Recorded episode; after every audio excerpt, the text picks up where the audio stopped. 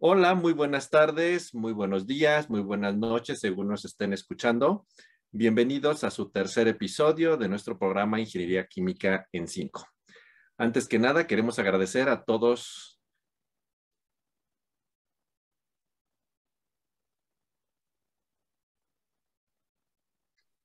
que ha ido creciendo la cantidad de suscriptores y pues bueno, esperemos eh, dando eh, lo que estamos haciendo para divulgar el conocimiento en, ingeniería química.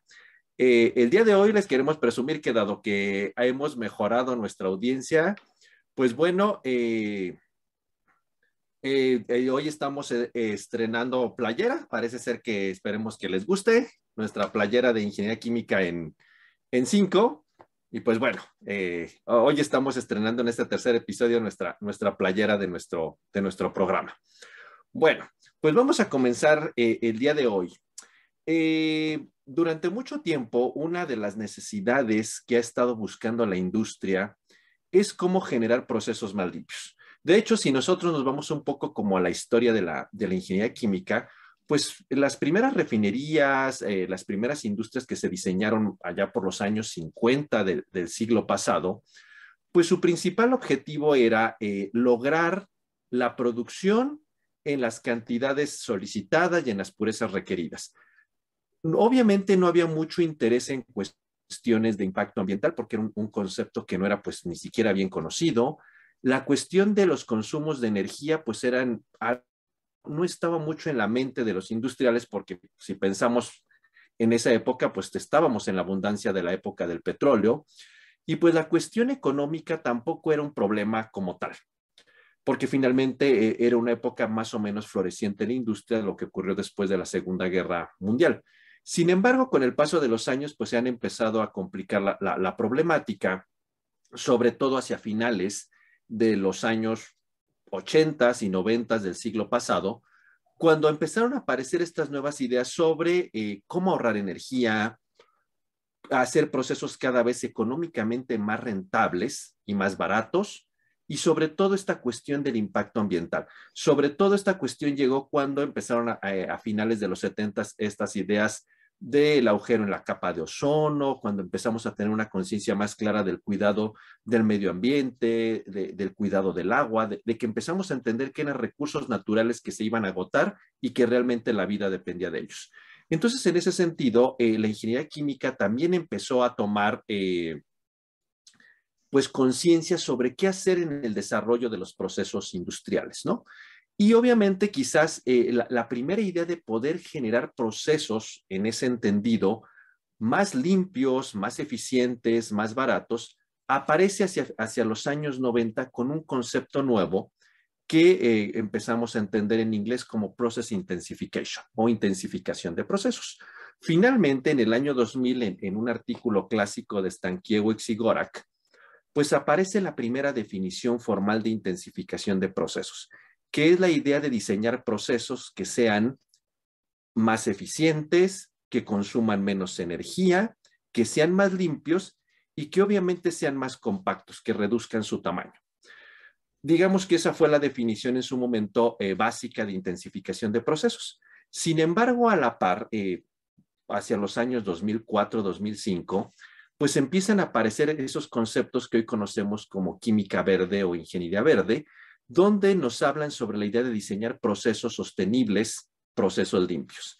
Entonces, si se fijan, por un lado, la industria química a través de la, ingeniería química empezaba ya a entender la idea de generar estos procesos más compactos, más limpios, más eficientes, eh, más baratos. Y por otro lado, empiezan a aparecer estas ideas de la ingeniería verde sobre la idea de poder generar procesos limpios eh, y con pocos residuos y, que no fueran contaminantes, ¿no? Obviamente, eh, con el paso de los años, bueno, esto, a estos conceptos han avanzado hasta lo que hoy entendemos como el concepto de sostenibilidad, que es esta visión integral de un manejo adecuado de los recursos para hacerlo para un uso más eficiente, evitar la contaminación y que, pues, como dice la definición esta de las Naciones Unidas, podamos eh, aprovechar los recursos actuales eh, usarlos a nuestra disposición, pero mantener el bienestar de las generaciones futuras, ¿no? Entonces, eh, el tema que hoy les queremos platicar un poquito es cómo la ingeniería química, a través de la intensificación de procesos, está impactando en estos procesos limpios, generando procesos sostenibles y cómo la ingeniería química ha abonado a la idea de la sostenibilidad a través del concepto de intensificación de procesos, que es eh, digamos, la, metodología más extendida hoy día para el diseño de plantas limpias, económicas, eh, seguras, compactas y de algún modo abona a la idea de la sostenibilidad. Entonces es lo que les queremos platicar eh, el día de, hoy. Y bueno, yo creo que la, pregunta clave que, con la que arrancaríamos esta tarde para, para empezar, y bueno, antes que nada, pues saludamos a todos nuestros participantes, como todas las tardes, a Eduardo. César, Gabriel y Juan José. Y bueno, pues vamos a arrancar nuestra, nuestra mesa de opinión como todos nuestros episodios.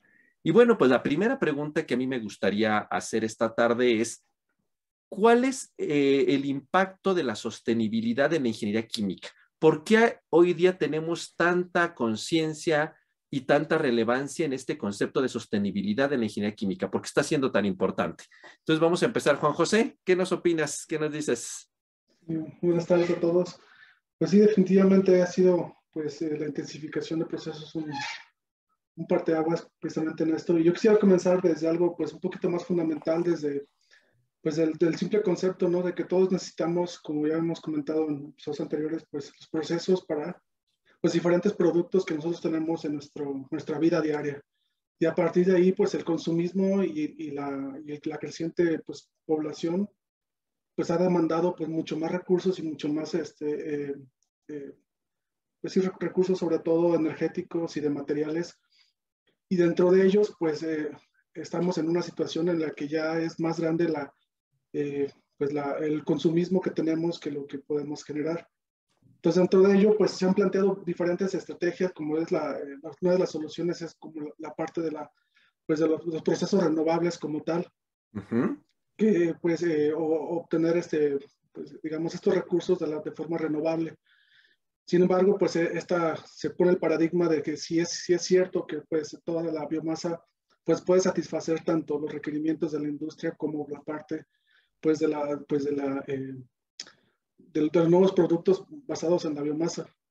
Y pues no, este es un debate completamente que se ha, que se ha generado desde hace, pues ya tiene, tiene bastante tiempo y ha entrado precisamente en la parte de, eh, pues sobre todo en ética, si es, si vamos a alcanzar toda la, pues, toda la territorio para producir esta cantidad pues de energía y de, y de materia prima que se necesita para pues ser eh, renovables de alguna manera y la otra pues completamente si es eh, pues ético modificar estos este, pues, eh, alimentos o este tipo de, de, biomasa para que sea más productiva. Pues sin embargo, pues esas son, pues queda en duda todavía esta parte de si es posible, digámoslo así, de tenerlo en cuenta.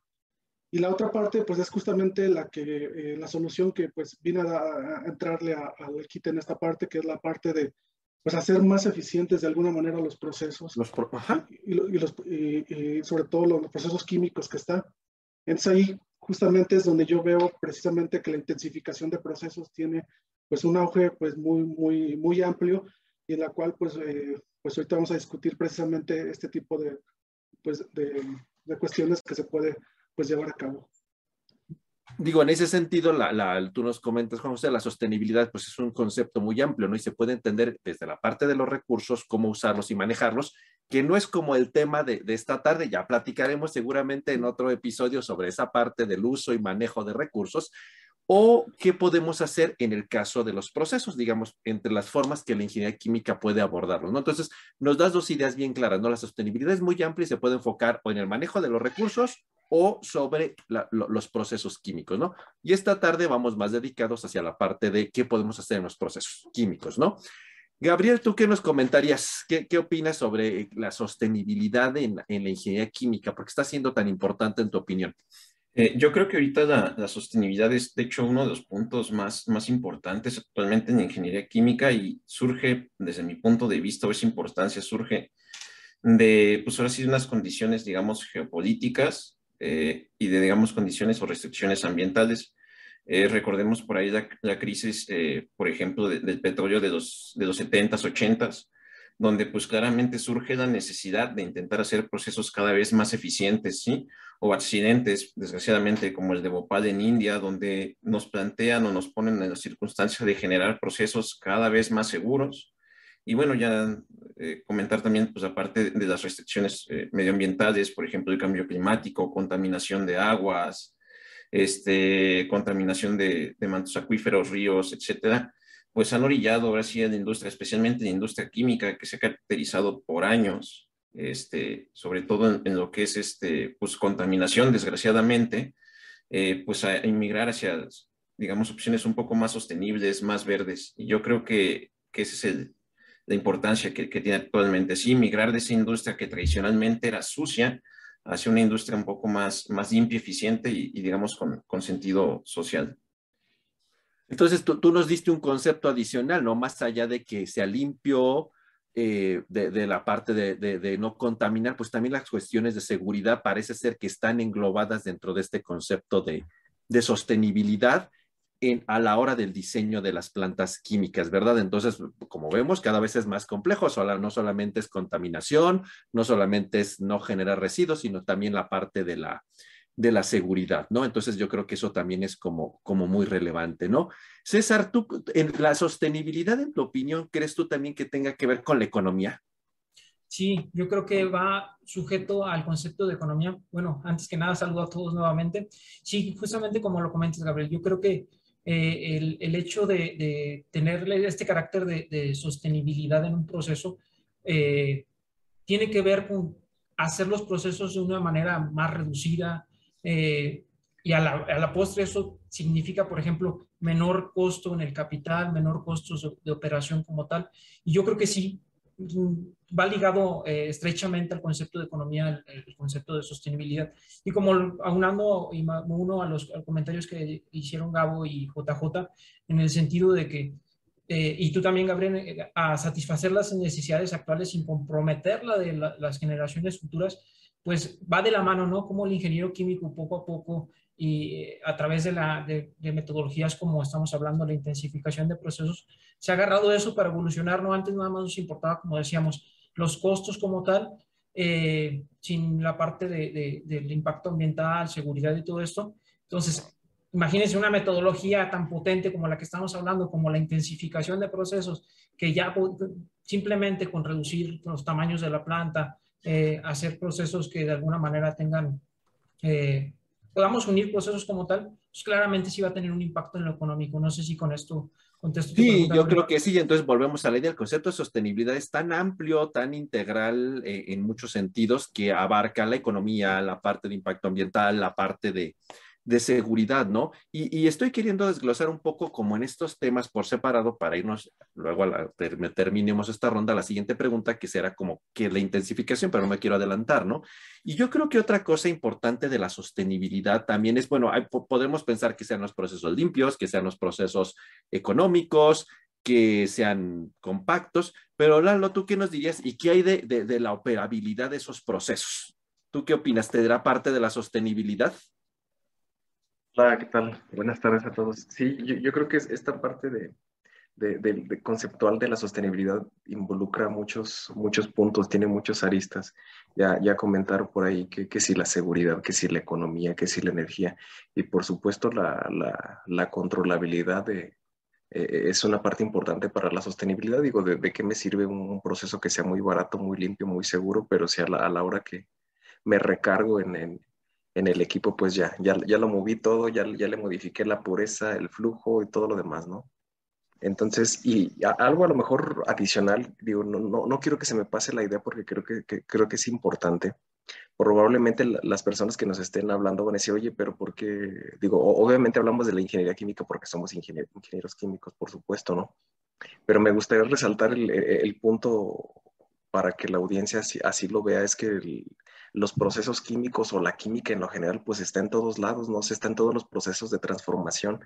Entonces, justamente como proceso de transformación hay eh, el uso de materias primas y de desechos que probablemente no esté tan involucrado en, otras en otras profesiones, no que sean menos importantes, por supuesto, pero a lo mejor para que la gente no, no diga, oye, pero ¿por qué lo enfocas totalmente a la ingeniería química? Pues es básicamente por, por eso. Y, y sobre la controlabilidad, pues yo creo que es súper, súper importante, súper importante para que vaya a redondear este círculo de, del proceso económico, del proceso seguro, del, del, proceso con ahorro energético y por supuesto que, que sea operable que sea operable y que en ese sentido, pues bueno, te cumpla como todos los requisitos que al final de cuentas es lo que pide la industria, ¿no? Un proceso estable, un proceso barato, un proceso limpio, un proceso con alto rendimiento, como decía la definición original de Stankiewicz y Gora, que dice que sea de alta eficiencia, ¿no?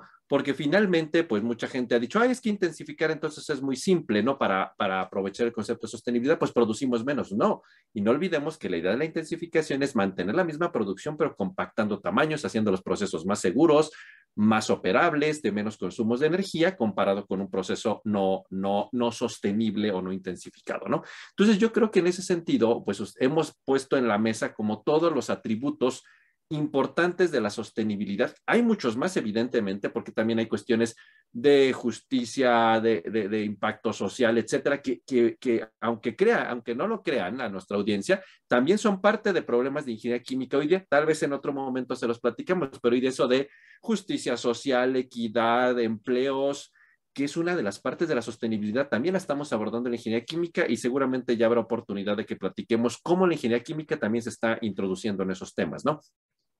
para abordar un concepto completamente integral de sostenibilidad. Entonces, ya nos queda claro que la sostenibilidad implica economía, implica energía, implica seguridad, implica disminución de residuos, implica que, los, que el proceso sea operable, ¿sí? que no se nos desestabilice, ¿no? Y entonces, pues ahí, ahí vamos directamente como a nuestra siguiente pregunta de esta tarde, ¿no? Bueno, ¿Y hay alguna metodología en ingeniería química que sea capaz de poder cumplir todos estos objetivos en el diseño de un proceso? Y la respuesta es sí, la intensificación de procesos. ¿sí? Ya decíamos por ahí, eh, pues están los, los trabajos clásicos de Stankiewicz, de Gorak y todo lo que a lo largo de los años ha habido, eh, tanto en definiciones como en metodologías, implementaciones, aplicaciones. Hoy día tenemos ahí la, última versión del, del que salió poquito antes de la pandemia, a finales del 2019, pues con las definiciones más actuales y, toda y el crecimiento que ha tenido la intensificación de procesos. Pero bueno, lo hemos dejado como entrever de qué se trata esta idea de la intensificación, pero como siguiente pregunta a mí me gustaría, pues que cada uno diera como su definición personal de la intensificación de procesos y cómo lo enlaza con la sostenibilidad, que es con lo que abrimos la plática de esta tarde. César, ¿qué, qué nos dirías? ¿Qué es para ti la intensificación de procesos? Claro que sí, yo creo que la intensificación de procesos, Gabriel, es como una estrategia que de alguna manera consiste en realizar mejoras de alguna manera que pueden ser drásticas o no en la fabricación y en el procesamiento como tal, y que con estas mejoras tratamos de disminuir drásticamente o sustancialmente el tamaño del equipo, de la planta como tal, pues tratando de alguna manera también de, de, aminorar la producción de residuos, minimizar el consumo energético. Y prácticamente creo que con esto también doy la respuesta a lo que mencionas, Gabriel, de la sostenibilidad, porque aunado a esto, si nosotros buscamos que reducir drásticamente costos, como dijimos, la parte económica, la parte de seguridad, al reducir el equipo, sabemos que hay un impacto de alguna manera con la seguridad al reducir el equipo, o menos, menos eh, material para construir eh, cierto equipos, claramente también hay un menor impacto ambiental que se está teniendo ahí. Claramente también buscando lo que mencionaba eh, Eduardo por aquí, que es la, la que, que, a final de cuentas tenga controlabilidad, o sea, un proceso operable como tal. Entonces, para mí esa es la definición que yo daría de la intensificación de procesos y aunándolo al concepto de sostenibilidad. Juan José, para ti, ¿qué es la intensificación de procesos? ¿Tú qué, nos dirías? Sí, bueno, eh, aquí antes de, de, abordar justamente la, definición, pues me gustaría este, pues, citar textualmente una, pues una definición acerca de lo que es un proceso o un, un, producto pues, sostenible para, para, ir entendiendo, digamos, de esta manera la, pues, la importancia de la, de la intensificación de procesos y lo cito textualmente, un, producto o proceso sostenible es aquel que se restringe el consumo de recursos y la generación de residuos a nivel aceptables, contribuye, eh, contribuyendo positivamente a la satisfacción de las necesidades humanas y proporcionando un valor económico duradero a la empresa comercial. Entonces, dentro de esto, pues esta, esta de, pues definición de justamente de la, de la parte de lo que es un proceso, un producto sostenible, pues entra, digamos, la necesidad de, pues de, de herramientas o de técnicas para pues alcanzar lo que justamente relata esta definición y de menores consumos de, de, materiales y menores consumos de energía. Entonces, para, eh, en, en, mi parte, pues sería eh, precisamente esta, esta, la intensificación, yo la veo como una sinergia precisamente entre, uh -huh. pues, entre hacer estas diferentes tareas y los fenómenos, pues, en las diferentes escalas que ocurren, sea transferencias de masa, transferencias de energía, eh, transferencias de calor, que pues van involucradas y todas ellas se enfocan precisamente a lo que ya hemos comentado, pues eficiencias de, eh, pues, del proceso, eficiencias energéticas, eficiencias de materiales, eh, eficiencias pues, económicas como tal. Entonces yo, yo considero que es esta, pues como caja de herramientas, por así decirlo, que ayuda precisamente a obtener este resultado que pues al final de cuentas va enfocado a pues hacer los procesos más sostenibles. Ok, entonces, eh, como, como nos han dicho tanto tú, Juan José, como César, pues en el fondo es como una metodología que me va a permitir tener procesos limpios, baratos, eficientes, eh, que generen pocos residuos, ¿no? Pero algo también que, que, abona la sostenibilidad es como el manejo de recursos, ¿no? Eh, ya ven que ahora está muy de moda que usar cada vez menos agua, que cada vez este, integrar calor entre corrientes, eh, recuperación de fuentes de energía, etcétera. Y entonces, en ese sentido, si bien ya nos han dicho como dos definiciones que encajan mucho en lo clásico de lo que es la intensificación del proceso, casi definiciones del libro, tú, Lalo, ¿qué, qué, qué, ¿qué, más novedad nos pondrías a la definición de intensificación? Gracias, Gabriel. Híjole, eh, me estás poniendo la, pregunta complicada de, de, del millón, yo creo, ahorita en, el programa y en ingeniería química pues más allá de, lo, que ha comentado Juan José y César, pues yo creo que es la, una estrategia que nos permita integrar fenómenos, fenómenos para el mejor aprovechamiento de los recursos y, y, y vaya, la mejor eficiencia a la hora de producir productos. Y, esa parte de, de, de, combinar fenómenos, pues involucra un montón de cosas, o sea, como resultado de combinar de combinar fenómenos, pues directamente impacta en, en, la, ahora sí que hacer productos más, mejor, mejor dicho, procesos más, más pequeños, la miniaturización de, de los procesos, el, el, hacer los procesos más, más pequeños, más compactos, más estrechos, eso justo en la combinación con, con el mejor uso de los recursos y, la, una producción más eficiente de productos, vaya, pues justamente pienso que es donde, donde abona aquí la, la intensificación de procesos y donde conecta directamente con, con, la, con la sostenibilidad. Ok. Y finalmente, Gabriel, ¿tú, ¿tú qué nos dirías? O sea, casi ya nos han dicho un montón, muchas ideas diferentes que complementan como una definición muy general. Tú, en tu opinión, en, en, la industria actual y eh, con lo, todo lo, las necesidades y requerimientos, ¿qué más nos añadirías como para cerrar esta definición que tú crees que haga falta? Eh, bueno, yo creo que, que, la intensificación es actualmente más una filosofía de, diseño que se basa en muchas metodologías, reducción de equipos, este, un mejor control. Y algo que me gustaría añadir es que últimamente la, la ingeniería, pues sobre todo la ingeniería química y intensificación han ido mucho a la parte de, pues ahora sí que un, poco como la digitalización de los procesos, ¿sí? Es algo que, que ha entrado mucho, lo que se conoce actualmente como intensificación 4.0, de poder incluso llegar a controlar una planta desde tu casa o poder tener un control un poco más, este, uh, digamos, un poco hasta más remoto de la planta, es, es, algo este, que también se está empezando ya a abordar un poquito en, en, en intensificación actualmente. Sí, entonces me gustaría a mí añadir esa parte, digo, complementando un poquito las definiciones que, que ya dieron eh, los demás, pues sería, pues la intensificación actualmente es también intentar digitalizar un poquito más la, operación de los procesos. Ok, entonces eh, también esa parte que nos está alcanzando de la automatización y digitalización parece ser que también va a ser parte de la intensificación eh, en, la planta química, ¿no? Y si se fijan, pues hemos dado unas definiciones súper rimbombantes y muy elegantes y con la sostenibilidad. Y, pasando a la siguiente pregunta que quisiera hacer, a mí me gustaría retomar la definición básica de intensificación de procesos.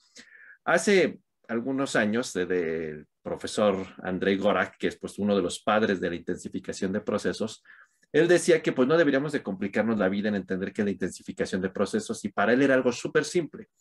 Llevar a cabo la mayor cantidad de operaciones unitarias en el menor número de equipos. Técnicamente él decía, cada operación unitaria en la ingeniería química tradicional es un equipo, una reacción, un reactor, un proceso de separación, una unidad de separación, una transferencia de calor, un equipo de transferencia de calor. Entonces decía, cada operación unitaria es un equipo. Entonces decía, si nos fijamos en, la idea súper básica, la intensificación de proceso es intentar combinar en la menor cantidad de equipos la mayor cantidad de operaciones unitarias. Si yo logro eso, cumplo todo lo que ustedes acaban de decir, ¿no? Que eso compacta el equipo, usa menos energía, eh, eh, genera menos residuos, eh, tal vez sea económicamente más rentable. Y entonces él decía, si yo logro eso bajo esa idea tan simple de cómo hago para combinar muchas operaciones unitarias juntas en la menor cantidad de equipos y el sueño evidente de la intensificación sería en un solo equipo, que es posible, como lo vamos a ver seguramente en ejemplos que nosotros nos comentaremos, pues técnicamente logro todo lo que estoy buscando, ¿no? Seguridad, eh, eh, disminuir impacto ambiental, disminución de manejo de recursos como agua, energía, operabilidad, etcétera, ¿no? Entonces, bajo esta idea de combinar la, mayor cantidad de operaciones unitarias en el menor número de equipos, pues muy fácilmente para nuestra audiencia podríamos pensar ya en muchos ejemplos. Yo no quisiera adelantarme, pero bien sabemos que en la historia, que mucho antes de que el concepto de intensificación de procesos apareciera, ya existían equipos en ingeniería química que hoy podemos llamar equipos intensificados, ¿sí? Y no quisiera ahora sí como, como dicen, aguar la fiesta diciendo el ejemplo por excelencia para que nosotros lo platiquemos, ¿no? Lo pongamos como ejemplo en la mesa y lo discutamos, pero es bien sabido que ya había diseños en los años 70, 60 de procesos que hoy cumplen la definición como la dice Gorak, la mayor cantidad de operaciones unitarias en el menor número de equipos y con éxitos industriales bien conocidos, ¿no? Y en ese sentido, para no, no, no, no aguar la fiesta, como, como se dice coloquialmente, a mí me gustaría que, que cada uno me dijera, en su opinión, ¿cuál es el caso de éxito que piensan que ha sido más relevante en la industria de una intensificación de procesos?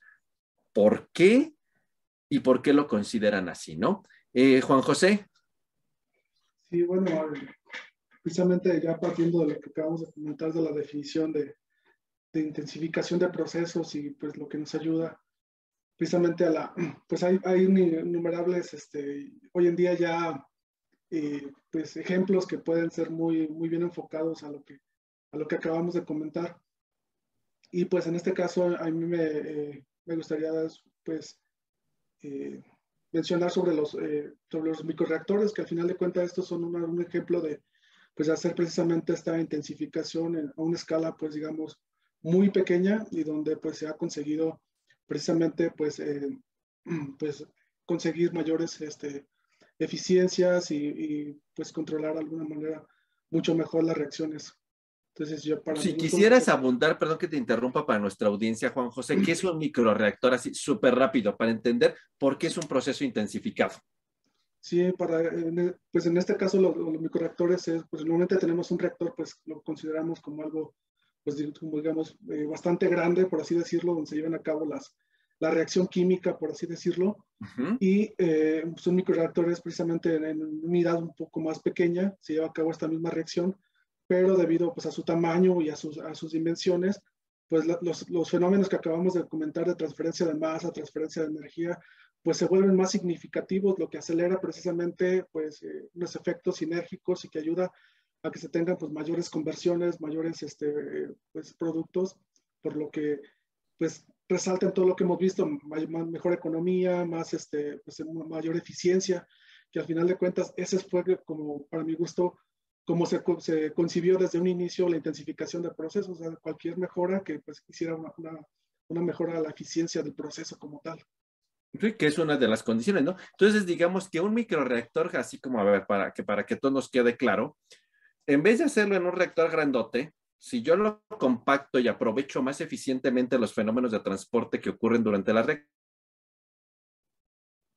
pero declaró a la audiencia, sin disminuir la producción. O sea, puedo tener, por ejemplo, 100 toneladas, voy a poner un ejemplo tonto, 100 toneladas que en un reactor grandote, las puedo lograr en este mismo reactor si yo logro aprovechar en esas menores áreas superficiales, no hacer mucho más eficientemente el uso de la tasa y calor y momento y lograr mejores rendimientos en un menor tamaño y logrando las mismas producciones. ¿Estamos de acuerdo, Juan José? Sí, además de pues todo esto lleva precisamente a lo que acabamos de comentar, menor disminución de productos, de residuos. De residuos. Que enfocada precisamente en la sostenibilidad del, del, del Compacto la planta, menos energía, más barato la operación y produzco lo mismo en otras condiciones.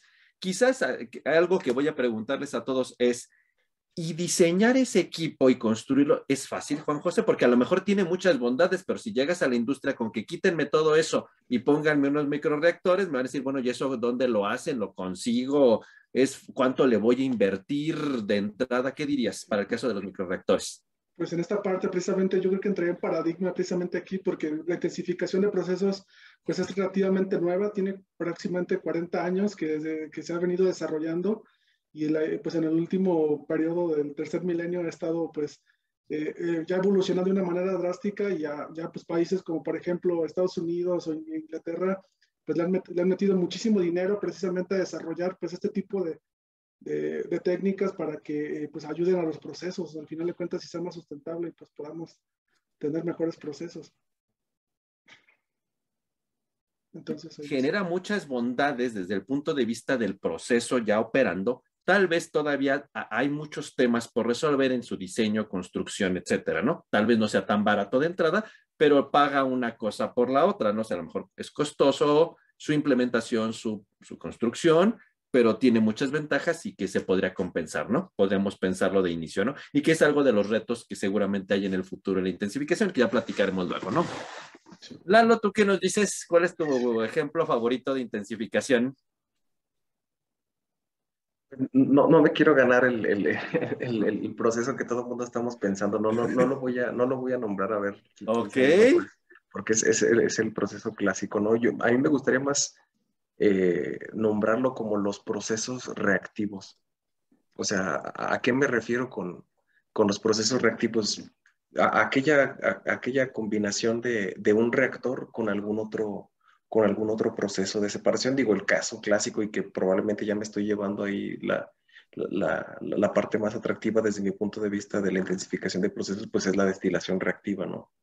O sea, para mí desde el punto de vista de, de un, proceso, sin decir cuál es el proceso, ahora sí que este padre en, en, esta parte de la identificación de procesos, los procesos eh, reactivos, destilación reactiva, extracción reactiva, eh, cristalización reactiva, incluso todos esos, ese, tipo de, procesos reactivos creo que dio, dio un gran avance, un avance significativo en toda esta parte de la intensificación de procesos. ¿Por qué? Pues porque básicamente estamos englobando los dos, desde mi punto de vista, los dos procesos principales en cualquier proceso químico, que es la, la transformación química, el pasar del producto A al producto B y en ese mismo obtener al menos un producto puro, o sea, digo, sí, existen muchos otros procesos en la industria, súper importantes todos, pero creo yo que justamente el proceso químico de la industria química, pues es justamente la transformación química. Entonces, desde mi punto de vista, los procesos químicos, el hecho que pueda transformar algo y ahí mismo separar, aunque sea un producto, creo que fue un, un, salto muy, muy, muy importante en la intensificación de procesos conceptualmente, pues es el ejemplo por excelencia, ¿no? La, intensificación de, bajo el concepto básico de Gorak, de la mayor cantidad de operaciones unitarias en el número de equipos, pues de las dos operaciones unitarias centrales en la planta, que es la reacción y la separación, ¿no? Y la misma pregunta que le hice a Juan José sería, y que te hago a ti, es, ¿qué tan fácil es implementar eso en la industria? ¿Es difícil, fácil, barato? ¿Lo vale? Yo, creo que ya me voy a adelantar en el programa, este, no, no, no, no, le, no le cambien, vamos bien.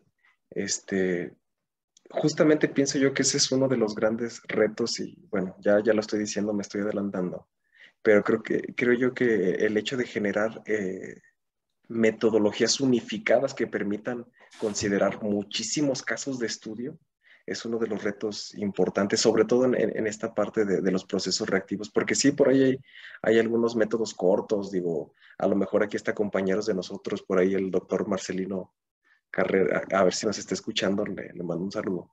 Pues proponen metodologías cortas, ¿no? Metodologías cortas para diseñar esto, metodología corta para diseñar esto, o consejos rápidos, por así decirlo, ¿no? Reglas de dedo.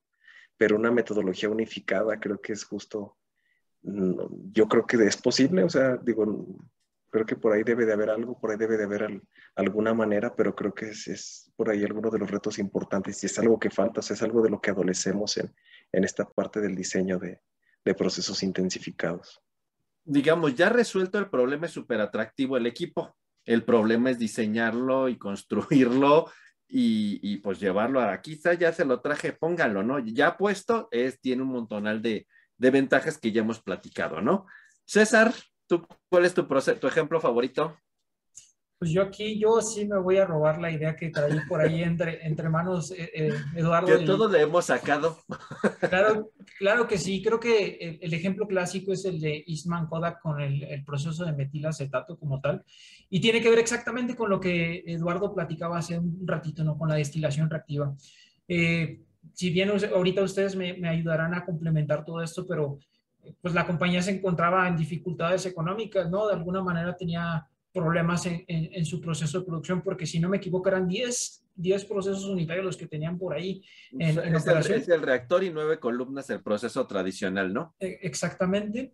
Y lo que pasaba es que, pues, imagínense el sostenimiento de todas esas operaciones, una, un reactor y nueve, nueve columnas de separación, pues poderla reducir en un solo equipo donde te hiciera la reacción y la separación y producir el metilacetato, pues era sumamente ventajoso, ¿no? En lo que platicamos inicialmente en términos económicos, en términos de impacto ambiental, en términos de seguridad. Y creo que fue una de las respuestas que a la, a la empresa como tal, a, a Eastman Kodak, le dio eh, la oportunidad de seguir funcionando durante bastante tiempo. Entonces, para mí es el ejemplo como de excelencia. Yo creo que todos lo pensamos, siempre que hablamos de intensificación de procesos, siempre decimos, recaemos en el mismo ejemplo, pero es porque claramente fue un ejemplo aplicado en la industria de super éxito, ¿no? O sea, claramente funcionó y todas las vertientes o las aristas de las que platicamos se llevaron a cabo en, ese proceso. Y, y, a mí siempre me gusta decir, César, que es una reacción tan tonta. ¿Por qué tonta? Porque es una esterificación ordinaria, ¿no? O sea, es ácido acético en presencia de etanol que produce acetato de etilo y agua como subproducto, ¿no? ¿Cuál es el problema? Todos sabemos que las esterificaciones pues necesitan llevarse a cabo con exceso de alcohol porque es una reacción de equilibrio para desplazarlo a la, a la derecha, ¿no? Entonces, a la salida del reactor, ¿qué ocurre? Es una mezcla de acetato de etilo, etanol, agua y las trazas de acético. Y entonces aquello que es una reacción tan tonta se convierte en un horror la mezcla que sale del reactor porque tiene azeótropos, el azeótropo básico que alcanzamos a ver, el de etanol agua, tiene otro azeótropo binario y un azeótropo ternario heterogéneo. Entonces alguien diría, bueno, ¿por qué necesitaba nueve columnas? Justo por eso, porque hay que purificar tres azeótropos, dos azeótropos binarios homogéneos, uno ternario heterogéneo, para poder sacar el acetato de etilo. Y entonces eso implicaba un montonal de columnas de destilación ordinarias y extractivas para poderlo eh, lograr el, acetato de, alta pureza, ¿no? Y entonces obviamente pues ahí estaba el problema del inicio. Residuos, un montonal de consumo de energía, un montonal de equipos, rendimientos no tan altos. Y entonces, ¿qué, ¿qué se hace? La destilación reactiva en un solo equipo lleva a cabo simultáneamente la reacción y la separación. Me evito la formación de los azeótropos, consumo menos energía, me aumenta el rendimiento y saco el acetato de alta pureza en un solo equipo, ¿no? Entonces, qué mejor ejemplo el de toda la vida, el de, el de la producción de, del acetato de tilo, ¿no? Que finalmente es la patente mundial con la que hoy se produce el acetato de, de tilo, ¿no? Entonces, en ese sentido, eh, pues yo creo que, que el, es el ejemplo por excelencia, ¿no? Y, y, es, una, y es un proceso tan tonto que, que complica la vida ah, eh, horriblemente, ¿no? A la hora de, de querer purificar. Y que la, la intensificación le ha dado una solución muy buena, ¿no? Gabriel. Pues bueno, yo, bueno, como ya dijeron un poquito, yo estoy de acuerdo con, con Lado y César. Yo creo que eh, la intensificación o, gran parte de, de los procesos reactivos, pues han, han abonado mucho en la parte de intensificación. A mí me gustaría nada más abonar algo más, que yo creo que también ha sido de, de suma relevancia en la, intensificación, que vendría siendo la, la, integración de calor, ¿sí? Porque permitió ahora sí que, que básicamente utilizar o reaprovechar el calor sí que generaban los mismos procesos para poderlos reutilizar en otros equipos, ¿sí? Lo cual pues, nos reduce considerablemente eh, los, los, costos de servicios, sobre todo costos de vapor eh, y agua de enfriamiento. Y bueno, también nos ayuda a reducir la, pues, lo que es la cantidad de, de, equipos o intercambiadores de calor, ¿sí? Entonces, eh, yo creo que, que, también esta parte no, no se debe tampoco de, de olvidar porque incluso ya la integración de calor puede ayudar a un proceso que de por sí ya es intensificado y con bajo consumo de energía, incluso a tener consumos todavía más bajos. Sí, ya se han demostrado en, en muchísimos artículos. Este, el doctor Rafael Alcántara, este, también si me está escuchando, eh, pues bueno, le mandamos un saludo, este, que ha trabajado mucho con, con esta parte, ¿no? Eh, de, de, por ejemplo, de procesos reactivos con, con integración de, de calor, sí, entonces se pueden obtener todavía procesos más, más eficientes. Y ahí pensamos en la cuestión de recompresión de vapor, que es lo que ha trabajado Rafa Alcántara mucho, o inclusive ya estas columnas también conocidas por nosotros, ¿no? Todas estas columnas, arreglos con integración térmica, columnas de pared divisoria, que ya implican varias, eh, dos operaciones unitarias juntas, la, separación y la reacción simultánea, más esta integración de calor, sea como una fuente externa con recompresión de vapor interna de calor entre las corrientes, por decirlo de algún modo, como son las columnas acopladas eh, con equipos laterales o la misma columna de pared divisoria. Los ejemplos que, y a lo mismo, en un solo equipo compactas la reacción, la separación y la integración de calor eh, que podría hacerse por separado en un solo equipo, ¿no? Y es también súper, súper eficiente. Quizás un poquito, muchachos, antes de pasar a nuestra última, a nuestra última pregunta, sería, ¿cuál es el, el, su ejemplo favorito, sin contar la producción de acetato de tilo? ¿Cuál es su ejemplo favorito de, de, la producción de un producto químico con intensificación de procesos? Juan José. Ah, no, claro, no, claramente no. Juan José, Quien sea, a ver, adelante. Ah, bueno, bueno, voy a tomar la palabra. Muchas gracias, eh, JJ. Pues a mí en la parte de, de los biocombustibles eh, me tocó trabajar ahí por, eh, en el tema de licenciatura con esto, específicamente con el bioetanol. Y hay un proceso que, que se lleva a cabo ahí que es la destilación extractiva como tal. Eh, claramente, como es proceso que es, viene de una fermentación y hay que sacar mucha cantidad de agua a través de el uso de un solvente externo y el equipo de, de, de, la columna de destilación, se puede llevar a cabo una separación de una manera más adecuada. Como decimos, combinando eh, tecnologías. Y para mí es un ejemplo muy bonito porque lo viví de alguna manera en el trabajo de tesis y como que también me quedó mucho en la cabeza que cómo era posible que tener varios equipos y poder unificarlo en un solo equipo y me va a ayudar a muchos en muchos sentidos como hemos hablado. Para mí eh, es algo, un ejemplo. O sea, muy... la aplicación, por ejemplo, la purificación del biotanol con estas columnas eh, intensificadas, ¿no? Tipo de pared divisoria con equipos laterales, es muy interesante y muy de actualidad en este biocombustible. Juan José. Sí, ya, pues, dado lo que comentó César, pues sí, existen varios ejemplos precisamente de, pues de toda esta variedad o lo que se ha intentado precisamente pues a, a aplicar de, lo, de las técnicas de intensificación.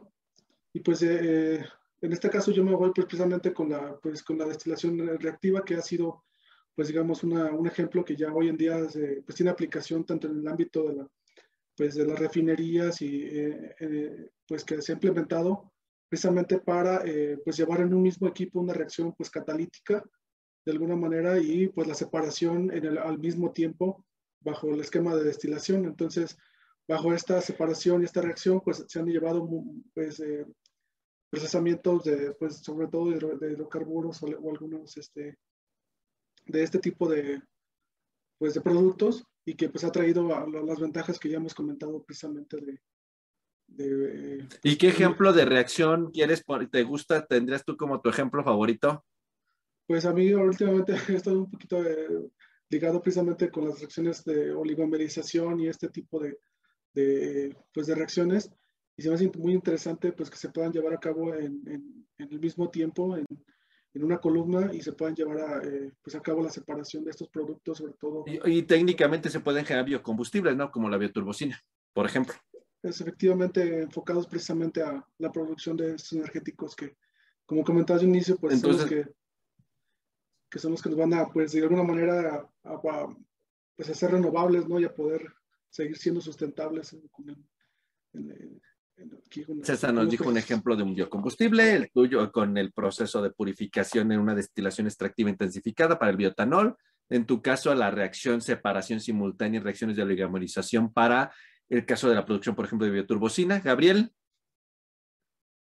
Pues yo me iría por la destilación reactiva para producir ácidos ebulínicos y fosforales.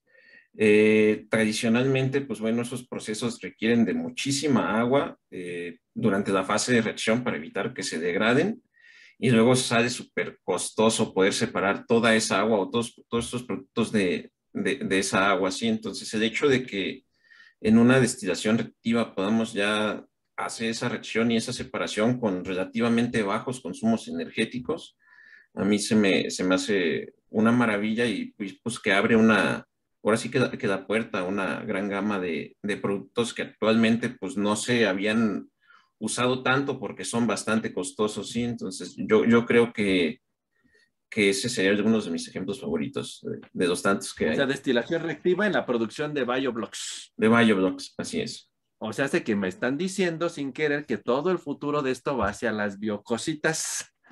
Básicamente. estoy viendo, ¿verdad? Lalo. Y bueno, ah, eh, siguiendo, para, como, como, lo comenté, pues para mí lo, los procesos reactivos, la, la, la, combinación de fenómenos es la más interesante y justamente caemos de nuevo en la, en la destilación reactiva. Mí, complementando un poco lo, lo, que comentó César, lo que comentó Juan José y Gabriel respecto a los, a los biocombustibles, pues no hay que olvidarnos de, del biodiesel, ¿no? Que a lo mejor por ahí no, no, no, es tan nuevo, tan reciente como, como algunos otros biocombustibles. No que no exista, sino el proceso como tal de, de trans, transesterificación de, de, las grasas, pero creo que es, es, un ejemplo muy bonito. Y otro ejemplo muy, muy, bueno que, que, me ha gustado siempre desde que, bueno, aquí César lo, lo, trabajó y lo publicó en su, en su tesis de maestría, pues fue la, la producción de silanos, o sea, a partir de de, de triclorosilano, eh, pues producir una gama importante de silanos con aplicación directa a tecnologías de, de, captura de energía solar. O sea, y digo, bueno, para la audiencia que nos está escuchando, el trabajo de César era el diseño de, de, esa, de esa columna y aparte era una columna multitarea, o sea, cambiando algunas condiciones de operación, pues se podía producir algún, el, el silano, diclorosilano, monoclorosilano, etcétera, etcétera. Entonces, e, ese, ejemplo se me hace muy, muy, muy bueno. Y el, el biodiesel, por supuesto, también. O sea que todos cayeron en la idea de la generación de productos para la aplicación de energía renovable, ¿se fijaron? Porque finalmente, aunque lo del silano dirán, ¿y eso qué es? Pues a partir de ahí se llega al, al silicio policristalino para producción en celdas fotovoltaicas, por ejemplo, para eh, la energía solar para procesos de energía solar, ¿no? Y bueno, todos dijeron que el biodiesel, el biotanol, eh, la bioturbocina, eh, Gabriel ya pues, se fue en bioblocks más sofisticados, ¿no? Como el ebulínico y el sulfurfural.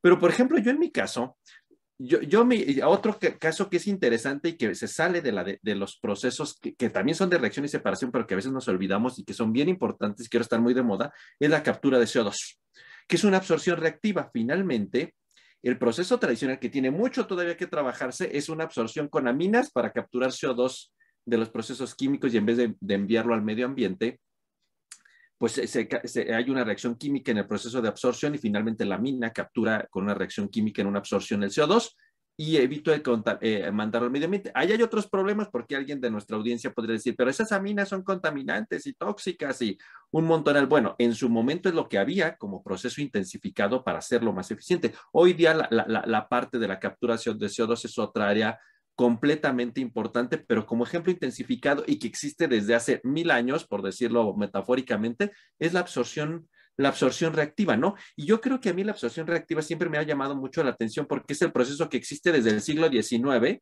y seguramente la gente que lo hizo ni siquiera tenía la más remota idea de que era un proceso reactivo. ¿Cómo se producen los ácidos? El ácido nítrico, el sulfúrico y el clorhídrico finalmente son absorciones reactivas, ¿no? Metes el trióxido de azufre en la, en, el, en la columna de absorción con agua y te genera el ácido sulfúrico. Es una reacción química. Y lo mismo el, eh, el, el, el, nítrico y el clorhídrico, ¿no? entran en forma fumante, como se llama en la industria, los metes en la absorción con agua, ocurre la parte, eh, la reacción química y generan los, todos los ácidos, ¿no? El clorhídrico, el nítrico, el sulfúrico, ¿no? Entonces, en ese sentido, a mí siempre me ha llamado mucho la atención la, absorción reactiva, porque seguramente cuando los químicos del siglo XIX la diseñaron, ni siquiera tenían idea de que estaban haciendo dos operaciones unitarias en una, ni existía el concepto de operación unitaria, ¿no? Pero a mí me parece como muy interesante esa área de la absorción reactiva que tiene todavía mucho por trabajar y que hay mucho que hacer. Y no olvidemos también la extracción líquido-líquido reactiva, que no ha sido muy estudiada, pero que se, usa mucho en la industria farmacéutica para la extracción de proteínas, ¿sí? Y que tiene mucho, mucho futuro en la industria eh, farmacéutica.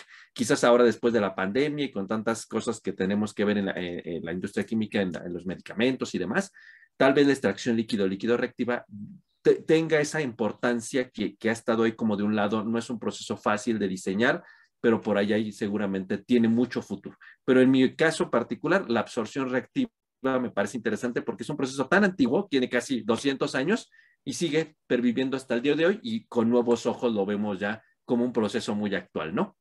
Finalmente, para, para terminar nuestro programa de esta tarde, muchachos, ya vimos que la intensificación de procesos, pues esa es como la solución que tiene la ingeniería química para el diseño de procesos sostenibles, abonando en diferentes puntos. Energía, uso de recursos, compactación de, equipo, operabilidad, etcétera, ¿no? En y Gabriel ya dejó entrever algo por ahí de, hacia dónde va la intensificación, la industria 4.0, etcétera, ¿no? En su opinión, ¿cuál, cuál creen que es los retos y oportunidades que tenemos en el siglo XXI para la intensificación de procesos? Lalo. Bueno, gracias. Por ahí igual daba unas ideas preliminares de, de, lo, de, lo, que yo considero importante. Y en lo general, mi, como visualizo un poco el reto de, de, la intensificación de procesos, está orientado a las, a, a las estrategias en, diversos, en, en, diversas, diversas orientaciones. Obviamente les comentaba anteriormente sobre las estrategias de, diseño, estrategias para para diseñar el equipo. ¿Y por qué creo que es súper, súper importante? Porque, bueno, no me dejarán mentir, pero el hecho de diseñar y tener una estrategia correcta de diseño, pues eventualmente puede saltar a un, a un, a un modelado en forma como tal que probablemente pueda ser utilizado en algún simulador, lo que eventualmente, pues bueno, todavía abarataría más el costo y en cuestión de, de, experimentación. Entonces, yo creo que una parte importante es orientada a, las estrategias de diseño. Y otra estrategia también este, que, iría totalmente de la mano, pues es, por ejemplo, cuáles son las estrategias para medir el, costo de ese equipo, ¿no? Porque ahorita estamos, eh, al menos hasta este, este punto de, de, la vida, pues utilizamos estrategias de, de, costos muy, muy tradicionales, que si la de Turton, que si la de Grossman, etcétera, etcétera. Pero pues bueno, ahora eh, esos procesos intensificados estructuralmente y topológicamente cambian totalmente. Entonces, ¿qué estrategias, cómo, cómo, voy a aplicar una estrategia adecuada para medir un costo aproximado, por ejemplo? ¿O qué estrategia debo de utilizar para controlar ese proceso? O sea, yo creo que el, diseño de estrategias, mm, por llamarle de alguna otra manera, generales, globales, que me permitan analizar un, proceso intensificado es un, es un reto bastante interesante en el, en el corto plazo y, porque finalmente esas metodologías de algún modo permitirán evolucionar los simuladores, ¿no? Porque de algún modo nos ingeniamos cómo armar en los simuladores estos procesos intensificados, pero por ejemplo, lo que comentaba Juan José hace un momento de que integrar esos procesos básicos son cosas que son muy difíciles de integrar en un simulador comercial actualmente, ¿no? Y por ahí va uno de los grandes retos en la parte de intensificación, cómo poder integrar, sobre todo en la parte de, microreactores y, del diseño de nuevos catalizadores, esta parte de modelado en la parte de transferencias de, de, masa, calor y momentos simultáneos, ¿no? Y, eso no se puede todavía ser un simulador comercial. Y seguramente si logramos esas metodologías, que debe ser un sueño, no, seguramente no las podremos unificar de generar metodologías más eh, generalizables para cada, tal vez para cada equipo, para cada intensificación, no lo sé, pero seguramente estoy de acuerdo contigo, es uno de los retos más importantes. Eh, César, Gracias, Gabriel. Yo creo que eh, parte también importante de los retos de la intensificación de procesos es como que hacerle creer a la industria que, que pues sí, sí funciona, ¿no? Como que todavía hay esa concepción de que lo, lo, lo, tradicional, los equipos separados son mejores. Y yo creo que muchas veces el, el, el llevarlo a cabo o llevarlo a, la industria es muy difícil todavía. Yo creo que parte de, de, de, esta estrategia sería, por ejemplo, buscar el incremento en la flexibilidad, como mencionaba hace ratito, operativa de control, para que vean, ¿no? De alguna manera ellos que sí, operacionalmente sí se puede llevar a cabo, mostrarles de alguna manera que hay varias ventajas al ocupar estas estrategias o estos procesos intensificados como tal, pero yo creo que el reto que yo vería más importante es como romper esa barrera entre lo, lo conceptual y llevarlo a la industria como tal. Yo creo que todavía es muy importante por abordar esa parte. ¿Tú crees que el, hecho de que la destilación reactiva como proceso intensificado, que es tan común en la industria, no sea un ejemplo suficiente para que la industria se mudara ya a la intensificación de procesos en forma integral? Debería de serlo, pero todavía como que tenemos esa, esa negatividad de, de muchos sectores. Por ejemplo, a lo mejor con algo que ya está plenamente identificado como la destilación reactiva ya le tienen más menos miedo, si lo podemos decir de alguna manera. Pero otros procesos, por ejemplo, si hablamos de destilación con membranas, otros procesos que van surgiendo de estos conceptos de intensificación eh, de procesos, todavía como que estamos muy renuentes a, ¿y funcionará, no funcionará? Entonces, puede ser que algún, algún sector de, de, todos estos procesos que, llaman, que hemos hablado de intensificación de procesos, pues ya como que son más aceptados, pero otros tantos no. Yo creo que romper ese paradigma, esa barrera, todavía es parte de los retos de la intensificación de procesos. Y que es parte de las nuevas generaciones que tal vez nos estén escuchando, de llevar esos conceptos cuando lleguen a la industria, ¿no? Y hacerlos cada vez más comunes, ¿no? Yo creo que es mucho de nuestra responsabilidad como profesores, como investigadores que estamos cerca de las nuevas generaciones, hacerles entender que esto no es de libro, que esto es lo que el futuro que ya nos llegó deberíamos de intentar implementar en la industria, que en muchos lugares ya se implementa, pero hacerlo entender no como un sueño de libro, sino como que algo realmente que se, que se debe de llevar a cabo en la realidad y que se puede llevar a la industria y que tiene muchas ventajas y que yo creo que es parte de la responsabilidad de nosotros de de venderlo no como el, ay, lo, que el libro dice que podemos llegar a ser, no, o sea, se puede llegar a ser con, con convicción. Creo que es parte también de, nosotros, ¿no? De, de, creer que lo que hacemos, ¿no? No que nada más es para el artículo o la clase, ¿no? Sino que en verdad eso se puede llevar a la industria. Y en eso tienes también razón, César. Juan José, ¿cuál es el reto y oportunidad más grande para ti? Bueno, sí, ya como hemos comentado, pues ya esta definición de intensificación de procesos pues se ha vuelto pues eh, mucho más compleja y ha abarcado pues mucho más áreas hoy en día que donde se busca pues precisamente eh, un drástico, un, drástica este, cambio de la eficiencia de los, del proceso como tal para garantizar pues eh, la sostenibilidad. Entonces bajo este esquema pues como comentó César se ha buscado precisamente este, pues la, sobre todo los más interesados en este caso pues es la industria como tal de, de pues incrementar sus ganancias, incrementar sus pues, eh, sus productividades como tal.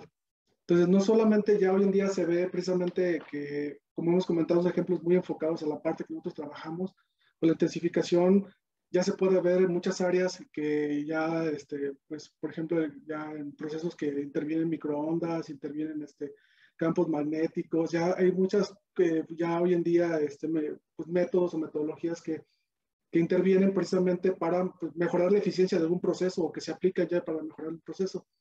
Entonces, en ese sentido, yo creo que eh, pues, los grandes retos van a ser precisamente esas metodologías, como ya lo habíamos comentado, esas metodologías y esas tecnologías innovadoras precisamente que pues ayuden a lograr este objetivo como tal.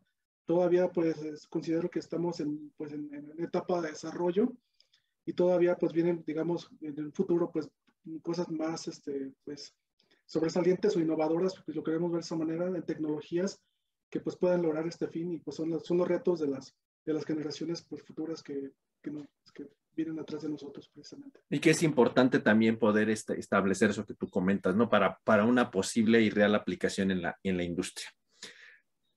Gabriel, finalmente tú, ¿cuál es para ti el reto y oportunidad más importante de la intensidad?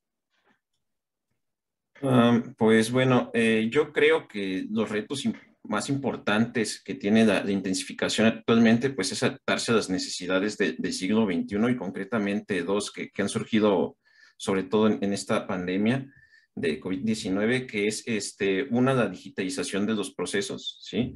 Este, hay que, sobre todo una tendencia, o, cada vez se observa más una tendencia a estar en el mundo más digital, ¿sí? Que las personas, no sé, los ingenieros puedan monitorear incluso los procesos desde su casa, controlarlos y ahí las estrategias de control predictivo y demás, pues pueden eh, pues, abonar mucho en esto.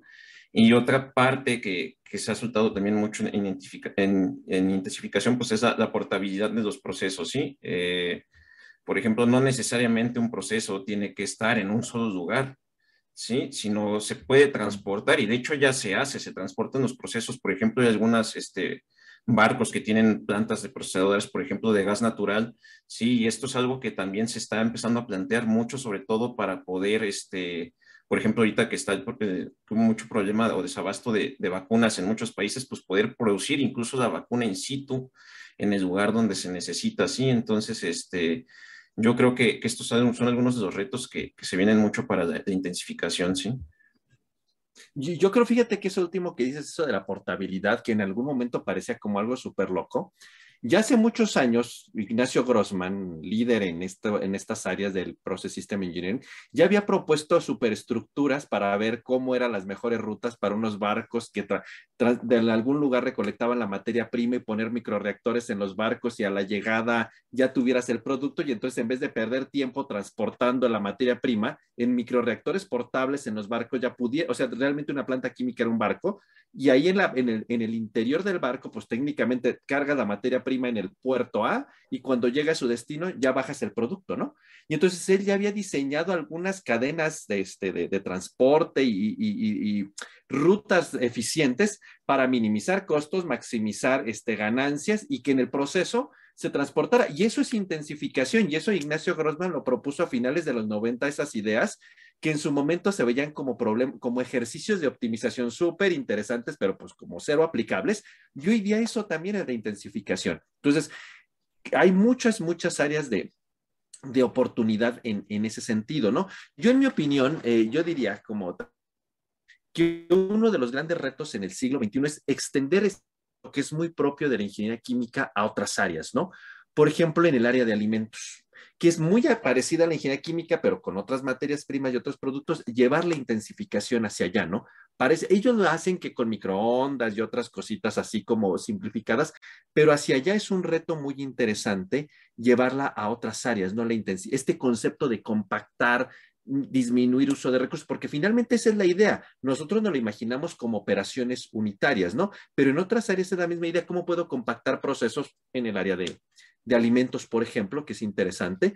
Y yo creo que el otro gran reto es cómo poder, eh, en mi opinión, eh, llevarlo a otras áreas afines a ingeniería química, por ejemplo, en el área de, de, alimentos. Y otro de los retos es cómo le vamos a hacer para implementar toda la parte bio, todos estos procesos de fermentación con bichitos, etcétera, poderlos intensificar, ¿no? De hecho, por ahí, pues Juan José ya dio a entender, ya hay procesos donde en vez de los catalizadores ya pongo bichitos, pero ¿cómo le hago una? Imagínense, por ahí ya se ha hablado de una columna de estiración reactiva donde la reacción sea una fermentación. Entonces, técnicamente, en vez de que la, empaques con un catalizador inorgánico, eh, pues que sea el bichito en la columna de destilación reactiva realizando la reacción. Y eso es algo que se ve como súper loco, pero hacia allá va, ¿no? ¿Cómo intensificar en esta parte de los procesos biotecnológicos, ¿no? Yo creo que es uno de los grandes retos junto con la digitalización, la portabilidad y todo lo que han comentado ustedes, pero yo creo es llevar la intensificación de procesos a otras industrias afines a la ingeniería química y llevarla parte de a, los procesos biotecnológicos, que, es mucho del futuro en el siglo XXI junto con esta industria 4.0, ¿no? Entonces, yo creo que hay muchos retos, muchas áreas de oportunidad bien interesantes en la intensificación de procesos y todavía hay, pues yo no sabría decir qué porcentaje, pero yo creo que el porcentaje de procesos intensificados que hemos pasado de cómo eran antiguamente de separaciones unitarias a procesos intensificados es muy poco. Evidentemente, y no es la cuestión de esta plática, eso es de un curso formal, se tiene que cumplir muchos requisitos para intensificar, no todo se puede intensificar, no inmediatamente veo esta reacción y este proceso lo junto y vámonos, no, o sea, esto es más de otra, eh, platicarles, pero eso es de un curso formal, qué condiciones se deben de cumplir, ¿no? Pero todavía de lo que se puede intensificar hay muy poco hecho, como, como decía César, todavía hay mucho que la industria se resiste a llevar a cabo. Esto porque hay que invertir, porque hay que cambiar el proceso. Y yo creo que por ahí hay muchas áreas de, de oportunidad, este, muchos retos que todavía eh, en el siglo XXI no sé si los logremos todos, pero en mi opinión la parte de llevar esto a la, parte biotecnológica es una de las grandes cosas junto con la parte de, cómo vamos a meter esto en la industria 4.0, en la digitalización y aunado a todo lo que ustedes dijeron que siguen siendo como los retos eh, base de la, intensificación de procesos, ¿no? Entonces yo creo que es un área bien, bien interesante que debemos de, de comentar, ¿no? Y yo creo que la, audiencia dirá que, bueno, que, que, con qué autoridad hablamos de este tema, ¿verdad? Bueno, y quizás no se los había comentado en la semana porque quise reservarme para hoy. Hace unos par de días tuve una reunión, eh, como ustedes saben, yo soy uno de los editores del Process Intensification Journal, que es la revista más importante a nivel internacional en, en esta área de intensificación de procesos. Y entonces, eh, pues eh, en una de los, en una parte de la plática, pues estaban detectando cómo iba la intensificación de procesos, hacia dónde debería de virar las políticas de la revista, qué nuevas áreas abarcar, qué grupos estaban desarrollando y entonces en una tabla que por ahí este, presentaron, pues cuando detectan a los grupos dedicados y prominentes en el área de intensificación de procesos en el mundo, en Europa, en Asia, en, en Norteamérica, en Latinoamérica, pues déjenme decirles que en el caso particular de Latinoamérica, aunque hay mucha gente individual que ustedes conocen, que se dedica a la intensificación de procesos, como, como, como una profesor que rápidamente ubicamos individual, el único grupo que detectaron, y miren, esto yo no lo dije, lo dijeron ellos, el único grupo en Latinoamérica conformado como grupo de investigación dedicado y reconocido a la intensificación de procesos somos nosotros. Ustedes rápidamente pueden ubicar personas en Latinoamérica que hacen intensificación como, como personas individuales en México y que nosotros conocemos muy bien, y en otros países de Latinoamérica, como en Colombia, como en Argentina, etcétera, ¿no? Pero como grupo, consolidado, bien reconocido como fulano, fulano, fulano y fulano fulano forman ese grupo y se dedican a intensificación de procesos. El único grupo que está detectado en Latinoamérica como tal somos nosotros. Entonces yo creo que eso es algo que nos, debe, nos debemos sentir muy, muy contentos porque finalmente es que han hecho ustedes junto conmigo y, yo junto con ustedes y que finalmente pues ahí está el resultado, ¿no? no nos ven como entes individuales aislados, sino como un grupo bien consolidado a la par de muchos otros grupos bien reconocidos eh, que, ubican, que perfectamente, no vamos a decir nombres para no entrar en ninguna polémica. En Europa, el, grupo de Manchester, los grupos que están en otras, el, grupo de Dortmund en Alemania, por ejemplo, que está el líder en la intensificación de procesos, por ejemplo, como grupos de investigación. Y entonces, en ese sentido, pues yo creo que es algo que a mí me da mucho gusto pues que podamos compartir juntos y que después de tantos años de haber caminado juntos, pues ahí está el resultado, ¿no? Que finalmente que es muy padre el reconocimiento individual y cada uno lo tienen eh, ustedes y los ubican como entes individuales, pero el que ya nos logren ubicar como un grupo compacto, bien reconocido y como el único en América Latina como grupo de trabajo donde ubican el nombre de bla, bla, bla, bla, bla, pues somos nosotros. Y yo creo que, que una revista, la revista líder en el área, nos ubique perfectamente así en Latinoamérica, pues yo creo que es algo que nos debe dar mucho gusto, ¿no? Y entonces, este, que pues, pues, pues antes que nada, pues muchas de, de, ustedes es lo que, lo que ha logrado esto, ¿no? Y seguramente pues ya, pues alguien